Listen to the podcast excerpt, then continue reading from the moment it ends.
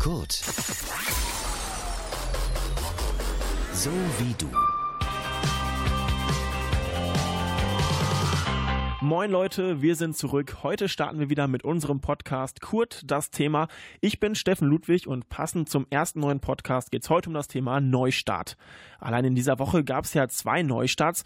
Donald Trump verlässt das Weiße Haus und Joe Biden ist neuer US-Präsident. Da habe ich mich wirklich mega gefreut, als ich gesehen habe, wie Trump dann so vom Weißen Haus in Richtung Heli trottet und endlich weg ist oder als Lady Gaga dann die Nationalhymne singt. Das war für mich schon ein Gefühl der Erleichterung.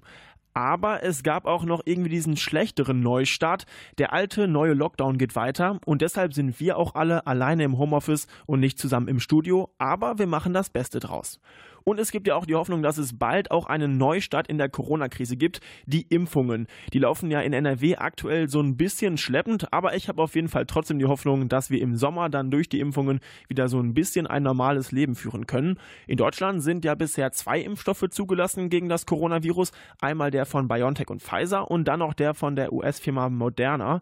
Und das Ganze ist auch irgendwie nochmal ein Neustart in der Impfgeschichte. Die beiden Impfstoffe sind genbasiert und solche wurden bisher noch nie zugelassen. Eldoradio-Reporterin Martina Jacobi, du hast dich ausführlich damit beschäftigt. Was ist denn jetzt dabei so anders? Naja, also es gab bisher verschiedene Technologien, mit denen Impfstoffen hergestellt wurden. Am meisten bekannt ist wahrscheinlich die, bei welcher sogenannte tote Erreger geimpft werden. Die lösen die Erkrankung nämlich dann nicht mehr aus. Das Immunsystem springt aber trotzdem an. Und bei den neuen Impfstoffen wird mit dem genetischen Material gearbeitet. Wie genau, das hat mir Professor Dr. Watzel erklärt. Er ist Leiter des Forschungsbereichs Immunologie. Der Impfstoff von BioNTech und auch der Impfstoff von Moderna, die basieren auf sogenannter mRNA. Und diese mRNA kann man sich vorstellen als so eine Art Bauplan. Und dann machen die Zellen aus diesem Bauplan selber dieses Spike-Protein vom Coronavirus. Das Spike-Protein ist also nur ein kleiner Teil vom Virus. Und dieses nachgebaute Spike-Protein reicht aus, damit unser Immunsystem es als Teil des Virus erkennt und eben anspringt. Und der Vorteil ist, dass so nicht wie bei anderen Impfstoffen der tote Erreger geimpft wird. Dazu kommt, dass bei Totimpfstoffen oft ein Wirkverstärker dazugegeben wird. Und diesen braucht eine mRNA-Impfung eben auch nicht. Okay, jetzt drehen sich ja auch viele Sorgen bei den Impfungen immer um die Nebenwirkungen. Ist denn diese neue Technologie schon ja ausreichend erforscht? Bei diesem Punkt ist Professor Watzel eine Differenzierung auch sehr wichtig. Er sagte, es gibt sogenannte kurzweilige Nebenwirkungen, wie zum Beispiel Abgeschlagenheit oder Müdigkeit oder sowas. Das seien allerdings erwartete sogenannte induzierte Nebenwirkungen und die zeigen, dass das Immunsystem eben funktioniert. Langzeitfolgen halten bei den Betroffenen dann aber länger an. Die meisten dieser Fälle treten nach Professor Watzel aber innerhalb von acht Wochen nach der Impfung schon auf. Und da jetzt schon von Daten von zwei Monaten ausgegangen werden kann, kann man annehmen, dass es keine Langzeitfolgen gibt, die einen großen Prozentsatz der Leute betreffen werden. Andersrum betont er aber auch, dass die Wahrscheinlichkeit, als junger Mensch an Corona zu sterben, immer noch größer ist, als Langzeitfolgen bei einer Impfung zu bekommen. Die Entwicklung des Impfens ist ja auch wichtig für eine Zukunftsplanung in Deutschland, wie es dann hier mit der Corona-Krise weitergeht. Können wir denn den Prognosen auch trauen, dass sich dann jeder bis zum Sommer impfen lassen kann? Bei der jetzigen Entwicklung ist Professor Watzel auch da positiv eingestellt. Letztendlich werden wir bis zum Sommer äh, mehr und mehr Impfstoffe haben, nicht nur weil jetzt die beiden zugelassenen schon mehr und mehr produzieren und liefern können, sondern weil dann auch mehrere Hersteller noch dazukommen. Und dann werden wir jetzt wahrscheinlich auch, so wie ich die Lage überblicke, es schaffen, dass im Sommer sich jeder, der will, auch irgendwann impfen lassen kann. Wie lange diese Impfung dann auch genau anhält, das, so sagt Professor Watzel, kann man wissenschaftlich belegt noch nicht sagen. Die Immunreaktionen der Geimpften sehen aber sehr gut aus und Professor Watzel geht davon aus, dass sie vielleicht sogar mehrere Jahre anhält. Durch die mRNA-Technologie wird auf jeden Fall, so Professor Watzel, ein effizienteres Vorgehen möglich. Und für weitere Pandemien, auf die wir nicht hoffen wollen natürlich, ist das natürlich auch eine positive Entwicklung. Das klingt doch auf jeden Fall schon mal ziemlich gut und hoffentlich klappt das dann auch alles recht schnell, damit die Corona-Krise dann irgendwann auch mal vorbei ist. Und dann kommt die Zeit nach der Krise. Klar, die Wirtschaft ist extrem angeschlagen und wir Menschen ja irgendwie auch, vor allem vom Kopf her, wenn wir immer so viel alleine sind. Aber es gibt hoffentlich auch so ein paar positive Entwicklungen, zum Beispiel für das Gesundheitssystem. Die Pflegerinnen und Pfleger, die haben in den letzten Monaten extrem viel Anerkennung bekommen, extrem viel Aufmerksamkeit und Applaus. Vollkommen zu Recht, finde ich. Und viele sagen aber sowieso schon länger, sorry Leute, das geht so nicht weiter. Wir brauchen irgendwie einen Neustart fürs Gesundheitssystem. Wir brauchen da Reformen. Eldoradio-Reporter Malte Harzem, brauchen wir diesen Neustart denn wirklich? Hm, ja, Neustart nicht unbedingt.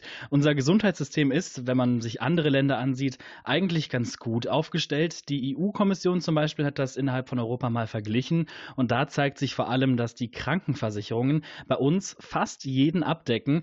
Aber darauf können wir uns natürlich nicht ausruhen, denn Deutschland wird immer älter. Der demografische Wandel und auch der medizinische Fortschritt, das wird alles noch eine Herausforderung. Zu dem Schluss kommt zumindest die WHO in ihrem Health System Review und nicht nur die. Auch Maria aus Bochum findet, dass es da einiges zu tun gibt. Sie studiert Pflegemanagement und leitet eine Station im Bergmannsheil. Von einem idealen Gesundheitssystem würde ich mir wünschen, dass es nicht nur auf Profit aus ist, sondern der zu behandelnde Mensch im Mittelpunkt steht. Dazu ist auf jeden Fall mehr Personal und eine bessere Vergütung notwendig. Und auch in der Gesellschaft sollten Berufe aus dem Gesundheitswesen mehr Anerkennung bekommen. Tja, Applaus allein reicht halt nicht. Für Sie und Ihr Privatleben sind außerdem die Arbeitszeiten ein Problem. Ne? Schichtdienste, spontan irgendwo einspringen. Das ist natürlich alles ziemlich anstrengend, hat mir Maria gesagt. Gut, kann ich verstehen. Dann denken wir uns jetzt einfach mal, stopp, wir machen einen Neustart. Was müsste sich denn dann alles verändern? Was müsste alles besser werden? Ganz wichtig ist natürlich immer bei allem, was man macht, das Patientenwohl. Das steht an oberster Stelle. Dafür muss man dann aber auch jeden erreichen können, sagt Professor Dr. André Posenau von der Hochschule für Gesundheit in Bochum. Wenn wir uns anschauen, dass Deutschland zu über 70 Prozent aus ländlichen Gebieten besteht und dort die Versorgung wirklich schwierig ist, ist das, glaube ich, eine Sache, die wir brauchen. Also eine wirklich individualisierte Therapie, die auch im ländlichen Bereich potenzielle Patienten erreicht. Tja, außerdem ist es so, dass auch in der Zukunft Prävention total von Bedeutung sein wird, besonders beim Thema Ernährung. Ne? Stichwort Übergewicht und wo wir schon drüber sprechen, schlanker werden. Das schadet auch dem Gesundheitssystem an sich nicht. Denn dass man zum Beispiel immer noch persönlich seine Rezepte abholen gehen muss, das könnte auch digital funktionieren. Absolut, kann ich alles nachvollziehen. Aber wünschen ist ja immer relativ einfach. Das können wir alles machen. Wie realistisch ist es, dass das Ganze auch umgesetzt wird? Ja, das ist alles ein bisschen schwierig. Im Moment arbeitet man ja eher darauf hin, dass wir wieder auf einen Stand von vor Corona kommen. Eine richtige Reform, die sieht Professor Dr. Posenau da noch nicht so richtig. Also ich glaube nicht, dass durch die politischen Entscheidungen, die aufgrund der Pandemie getroffen werden, sich das Gesundheitssystem zu einem sozialeren oder faireren System verändern wird. Es wird ein wenig geklatscht und es gibt Lavendel in einigen Bundesländern. Wir reden gerade momentan immer nur von ökonomischen Aspekten und es erschreckt mich auch ehrlich gesagt sehr, dass wir diesen Moment auch überhaupt nicht nutzen, um mal komplett neu zu denken in manchen Bereichen. Tja, neu denken im Gesundheitswesen ist also tatsächlich eine sinnvolle Forderung. Die Corona-Krise zeigt auf jeden Fall unser Gesundheitssystem.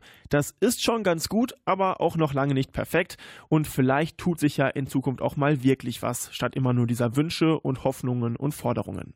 Ein anderer Wunsch, was sich noch nach Corona verbessern könnte, der Tourismus wird nachhaltiger. Aktuell ist Reisen ja eh nicht so wirklich drin, frühestens ab Pfingsten vielleicht, wenn alles gut läuft, aber trotzdem gibt es aktuell schon wieder mega viele Angebote, zum Beispiel für so einen Billigflug nach Malle.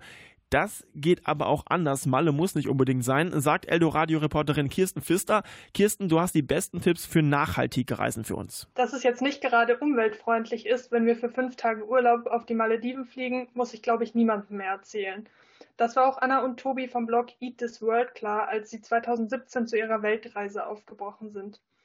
Die beiden wussten von Anfang an, dass sie dabei, wie in ihrem Alltag auch, auf Nachhaltigkeit achten wollen. Deshalb haben Sie auf Ihrem Weg auf bestimmte Aspekte geachtet. Für uns ist es schon ein bisschen mehr als nur, ich sage jetzt an Anführungszeichen, auf CO2-Verbrauch zu achten. Das ist natürlich ein großer Teil, aber ist halt nicht alles. Und das eine ist natürlich, dass man langsam reist, dass man so wenig wie möglich fliegt, aber halt auch, ähm, dass man zum Beispiel nicht so einen Massentourismus ähm, hinterherläuft. Dafür nehmen sich Anna und Tobi dann noch entsprechend viel Zeit. Sie beachten zum Beispiel auch kulturelle Aspekte. Die beiden wollen die Einheimischen in ihrem Leben und das Land außerhalb der ganzen Touri-Hotspots kennenlernen. Es geht also um umfassende Wertschätzung. Nochmal zur Zusammenfassung. Nach Möglichkeit das Flugzeug vermeiden und darauf achten, keine künstlich aufgebauschten Attraktionen zu besuchen. Okay, also sind ja schon so ein paar Punkte, die wir beachten können, aber ich finde das ehrlich gesagt ein bisschen schwierig, das alles jetzt direkt so umzusetzen. Also wo kann ich denn da anfangen? Ich war am Anfang auch erstmal richtig überrannt von diesen ganzen Informationen. Deshalb habe ich Anna nach ihren Tipps für Anfänger gefragt. Das eine ist eben zu versuchen, einfach Alternativen zu finden zum Fliegen oder vielleicht auch zum Auto.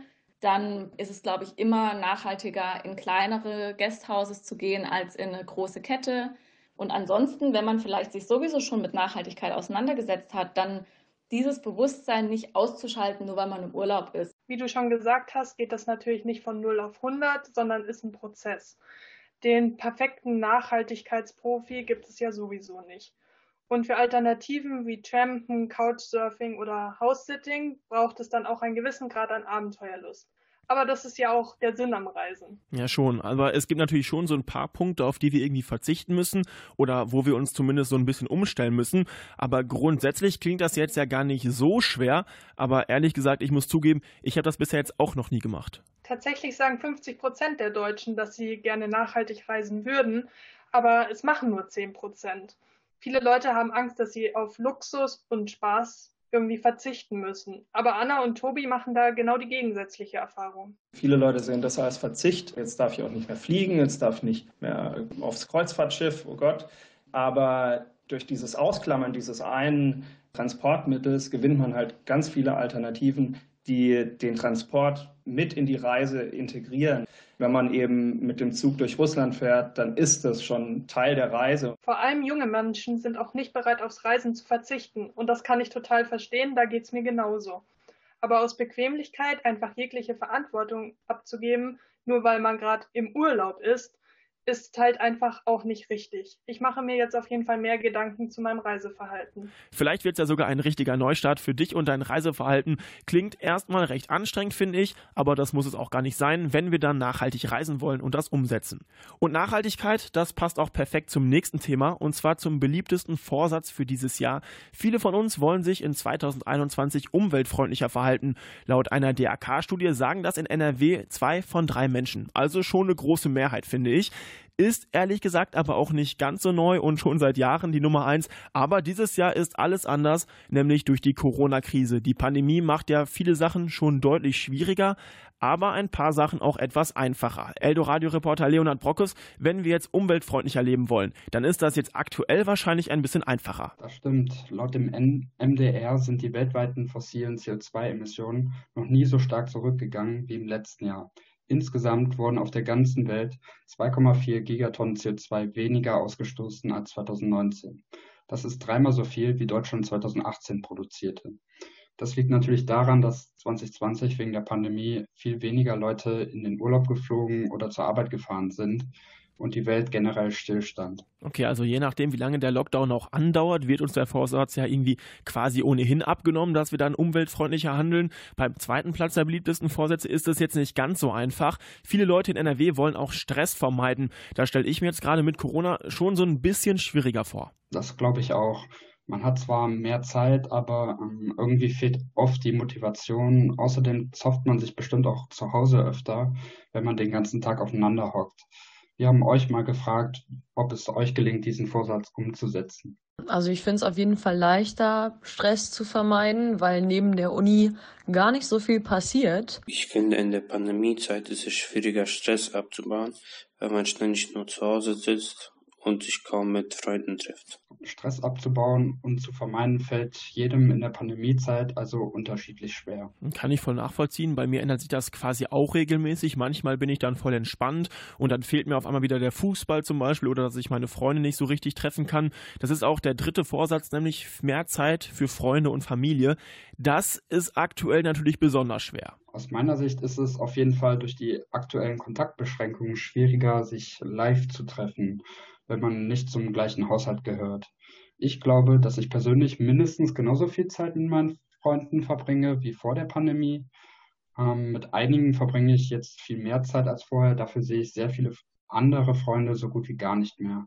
Bei euch ist das ähnlich. Durch die Pandemie habe ich mehr Zeit mit meiner Familie, weil das Studium jetzt online ist, kann ich jetzt öfter zu Hause sein. Aber dafür habe ich weniger Kontakte mit meinen Freunden. Auch wenn man sich natürlich nicht persönlich sehen kann, ist dieser Neujahrsvorsatz relativ einfach einzuhalten, weil man eben abends nichts anderes vorhat, gut mal eine Runde skypen oder zoomen kann. Ja, auch bei euch fällt auf, dass es den Menschen unterschiedlich gut gelingt, äh, Kontakte zu halten wenn man die meisten Personen nur online sehen kann. Ist halt auch einfach was anderes, finde ich, als sich sonst im Real Life gegenüber zu sitzen.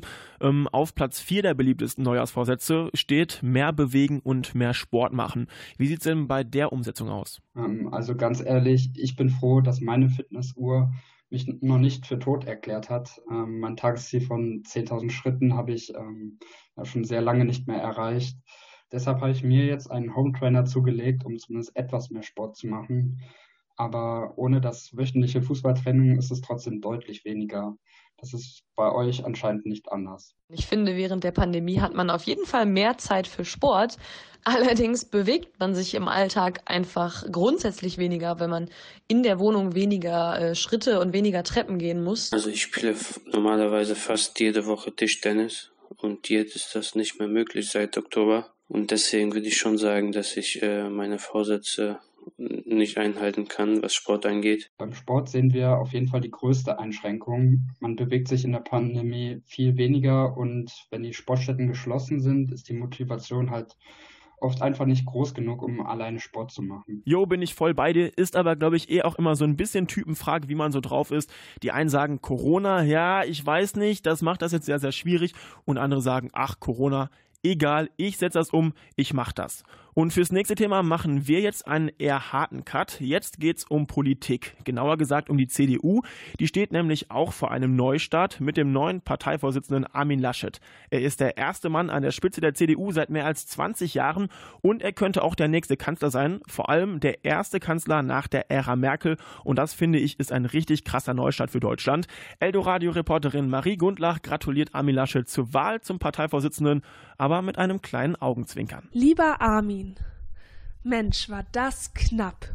Um ein Haar hätte dich Friedrich Merz um den beliebtesten Posten der deutschen Parteilandschaft gebracht. Nach 18 Jahren Angela Merkel und zwei Jahren AKK, und das war ja auch nur so, als hätte man Angela Merkel auf Wish bestellt, hab ich einem Neuanfang der CDU richtig entgegengefiebert.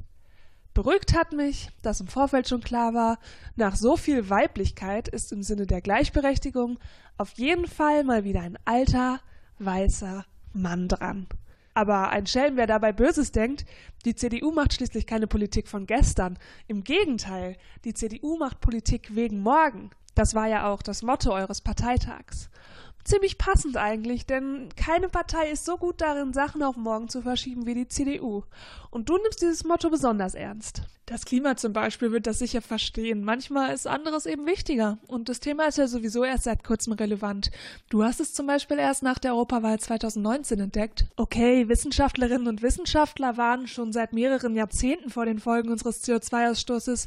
Aber was keine Stimmen bringt, hat bei dir eben keinen Platz. Immerhin kommst du aus NRW, wo wir dank Kohle- und Stahlindustrie ja besonders für den Klimawandel sensibel sein müssten. Und deshalb bist du ein Macher, Armin. Du bist natürlich ganz anders als Angela Merkel. Neustarts gehen aber nicht nur in der Politik oder in der Corona-Krise, sondern auch in der Natur. Bestes Beispiel dafür ist die Emscher, die wird aktuell renaturiert. Das heißt, aus dem stinkenden Abwasserkanal wird wieder ein natürlicher Fluss. Das Projekt läuft schon seit 1992, also schon einige Jahre, aber in diesem Jahr soll das Ganze zum größten Teil endlich mal fertig werden. Also schon ein Monsterprojekt, finde ich. Eldoradio-Reporterin Luise Hoffmann, wie startet man denn so eine Renaturierung? Ja, das hängt halt immer davon ab, in was für einem Zustand das Gebiet überhaupt ist. Bei der Emscher war es so, dass Abwässer ungefiltert in den Fluss geleitet wurden. Elias Abavi von der Emscher Genossenschaft hat mir erklärt, was deswegen gemacht wurde. Zur Renaturierung eines Gewässersystems benötigt man erst einmal Abwasserfreiheit. Dafür müssen wir Abwasserkanäle bauen. Damit die ein Ziel haben, haben wir als ersten Schritt in den 90er Jahren erst einmal moderne Großkläranlagen gebaut. Insgesamt wurden es dann vier Anlagen in Dortmund, Bottrop, Dienstlack und Duisburg.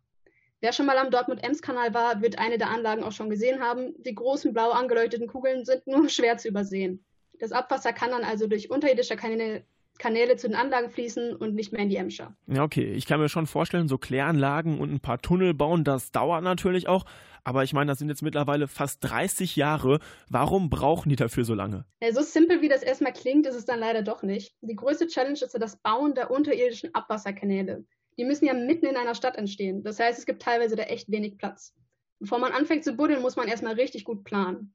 Außerdem haben die noch ein paar Bomben gefunden, die auch nochmal Zeit gekostet haben. Und dann gibt es da noch eine weitere Sache. Wir können nicht äh, zeitgleich an allen Stellen arbeiten. Ähm, wir müssen an den Quellen beginnen und uns zur Mündung vorarbeiten.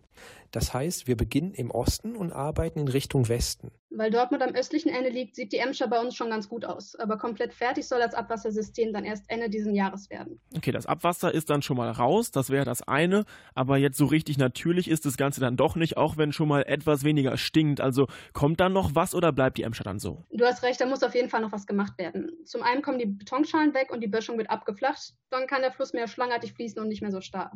Aber bis das Gebiet wieder so richtig natürlich ist, kann das bis zu zehn Jahren dauern. Es wird dann auch regelmäßig kontrolliert, wie sich das Ganze entwickelt. Herr Barwi hat mir noch erklärt, wie es dann für ein Gewässer weitergeht. Wenn ein Gewässer richtig gut ist, das heißt, wenn es eine gute Gewässerqualität hat, wenn es äh, keine allzu großen Erosionen gibt, wenn sich das Wasser nicht zu tief eingegraben hat in das Bachbett, wenn es also im Grunde genommen für gut befunden wird, dann entscheiden wir, dass wir in äh, diese Gewässer äh, Fische einsetzen. Bei der Emscher ist so ein Fisch, den man dann einsetzt, zum Beispiel die Emscher-Gruppe. Die ist wegen dem Abwasser fast ausgestorben. Vor 15 Jahren hat man sie dann aber in einem Nebengewässer der Emscher gefunden, wo das Wasser sauber genug war. 150 Jahre nachdem die Verschmutzung angefangen hat, die Gruppe fast auszurotten, kann sie sich jetzt wieder im Fluss ausbreiten mit ihr hoffentlich noch viele andere Arten von Tieren, Insekten und Pflanzen. Die Emscher ist also auf dem besten Weg, wieder zu einem natürlichen Fluss zu werden. Ich finde, das ist nicht nur ein Neustart für die Emscher selber, sondern irgendwie auch für das ganze Ruhrgebiet. Weg mit dem Gestank und her mit dem schönen Grün und Blau. Das wünscht sich auch Dirk Gratzel. Er hat einen ganz persönlichen Neustart gewagt, hin zu einem nicht nur umweltbewussten Leben, sondern sogar zu einem umweltneutralen. Dirk Gratzel ist 52 Jahre alt, arbeitet als Unternehmer und hat bis vor so ein paar Jahren noch gelebt wie ein richtiger Öko-Raudi. Er ist viel geflogen, er ist viel Auto gefahren und hat sich insgesamt recht wenig um die Umwelt gekümmert. Vor vier Jahren hat er dann aber gesagt, stopp, nein, so will ich nicht weitermachen. Ich will mein Leben ändern, ich will umweltbewusster leben und ich will einen richtigen Neustart. Eldoradio-Reporter Jakob Schiffer, du hast mit ihm gesprochen. Jakob, was hat Dirk Kratzel denn genau gemacht? Er hat sich vorgenommen, seinen ökologischen Fußabdruck auszugleichen. Das bedeutet, er will bis zu seinem Tod alle Umweltschäden kompensieren, die sein Leben verursacht hat. Wie er das genau machen will, hat er für mich mal kurz und knapp zusammengefasst. Schritt 1, Erstellung der Lebensökobilanz zu einem Stichtag dann seinerzeit. Zweitens Verbesserung meines Lebensstils. Und Schritt drei Entwicklung eines Konzepts und dann Umsetzung einer aktiven Wiedergutmachung, einer Kompensation eines Ausgleichs. Ja, und mittlerweile hat er Schritt 1 und 2 schon hinter sich gebracht. Er weiß also, wie viele Schadstoffe er in welchen Lebensbereichen verursacht hat. Und seitdem er diese Daten kennt, lebt er nachhaltiger. Um nur mal ein paar Beispiele zu nennen. Gratzel fliegt heute nicht mehr und fährt viel weniger Auto. Außerdem hat er seinen Strom- und Wasserverbrauch halbiert und ist größtenteils vegan. Okay, das sind ja schon mal ganz schön viele Änderungen und auch ein ganz schön großer Aufwand. Aber gut, er hat das eben umgestellt, aber trotzdem verursacht er ja immer noch irgendwie Schadstoffe und das Ganze, was er vor dieser Umstellung gemacht hat, den ganzen Schaden, den er angestellt hat, den hat er jetzt ja irgendwie auch noch nicht kompensiert. Ja, das stimmt. Für den Ausgleich hat De Gratze sich aber ein altes Zechegelände in Mahl gekauft. Das wurde früher für den Steinkohleabbau genutzt. Vor zwölf Jahren hat man den Schacht aber stillgelegt. Die Fläche steht heute also leer. Und jetzt möchte Gratzel das Gelände renaturieren. Das heißt, er reißt die alten Gebäude ab, pflanzt Bäume und andere Pflanzen und legt neue Gewässer an. So will er zum Beispiel CO2 binden und die Artenvielfalt erhöhen. Ganz nebenbei schafft er außerdem noch ein Naherholungsgebiet. In ein paar Jahren kann man nämlich einfach über Gratzels Grundstück spazieren und die Natur genießen. Gut, hat ja schon auf jeden Fall was, aber ich sag mal, wenn wir jetzt so eine brachliegende Fläche kaufen und dann einfach das Ganze mal so renaturieren, irgendwie so ein Paradies daraus erstellen, das kostet ja wahrscheinlich ein bisschen Geld und ich glaube, ich als Student könnte mir das wahrscheinlich jetzt nicht leisten. Nee, das stimmt. Also in dem Umfang könntest du dir das mit Sicherheit nicht leisten. Gratzel hat nämlich ungefähr eine halbe Million Euro von seinem privaten Geld in das Projekt gesteckt. Ich fürchte, so viel hast du nicht auf deinem Konto liegen, ist aber auch gar nicht schlimm. Gratzels Ziel ist ja nicht, dass er jetzt, äh, dass jetzt jeder eine alte Zeche kauft und sie renaturiert. Er will einfach generell mit gutem Beispiel vorangehen und anderen Menschen Anreize geben, nachhaltiger zu leben. Ich glaube, ich kann sehr glaubwürdig berichten, dass mein Leben früher gut war. Und ich kann sehr glaubwürdig berichten, dass mein Leben heute noch viel besser ist, als es früher war. Und darin steckt ein Mehrwert, der Lust macht Wir können also vor allem etwas aus Grazels Lebenswandel mitnehmen. Im Endeffekt bestätigt seine Umstellung nämlich das, was schon oft gesagt wird. Wenn wir im Privaten nachhaltiger leben wollen, hilft zum Beispiel Verzicht auf Flugzeug, Auto oder Tierprodukte. Ganz so krass wie die Gratzel kriegen wir das dann also wohl eher nicht hin, aber wir können zumindest in einigen Punkten etwas mehr auf die Umwelt achten und damit zumindest so einen kleinen persönlichen Neustart wagen. Und das war der Podcast Kurt das Thema Neustart. Nächste Woche geht es dann natürlich weiter mit der zweiten Folge, dann mit meiner Kollegin Karin Leitheiser und mit dem Thema Sport in Corona-Zeiten jetzt erst recht. Ich bin Steffen Ludwig und sage ciao, bis zum nächsten Mal. Kurt, so wie du. Mehr Infos auf kurt.digital.